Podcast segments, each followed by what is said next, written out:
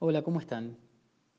En el podcast de hoy queremos compartir con ustedes una reflexión acerca de la capacidad de adaptación del ser humano y del poder de elección que tenemos.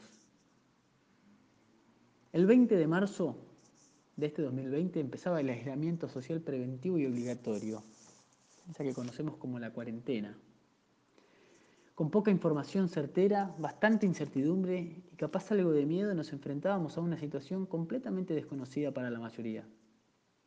No sabíamos bien qué tan grave era lo que estaba pasando y muchísimo menos cómo serían los pasos a seguir. Lo único que creo que creíamos saber era que era por 15 días. Y en esos 15 días teníamos que quedarnos en casa.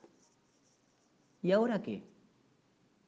Los chicos ya no van al colegio, las oficinas se trasladan a algún lugar de la casa, los negocios se ven amenazados, algunos se quedan solos, otros compartiendo quizás por primera vez en sus vidas tanto tiempo seguido con sus familias o compañeros de vida. Reuniones con los chicos en brazos, camisas y pantalón de pijama, juntada con amigos por plataformas digitales y muchísimas cosas más que hoy asumimos como normal. El ser humano tiene una capacidad de adaptación asombrosa, a tal punto que es capaz de integrarla a una nueva manera de desarrollarse para vivir de la mejor manera posible. ¿Seremos realmente conscientes de esta capacidad? Contamos con un poder interno inmenso, capaz de transformar momentos críticos y difíciles en oportunidades de aprendizaje que nos impulsen a crecer y desarrollar nuestro ser. Este poder herramienta de autoliderazgo es el poder de elegir. Consciente o inconscientemente, nos hemos preguntado muchas veces en todo este periodo de cuarentena, ¿y ahora qué? Y seguimos adelante. Probablemente sin elegir la situación puntual, pero sí eligiendo cómo seguir frente a la situación dada.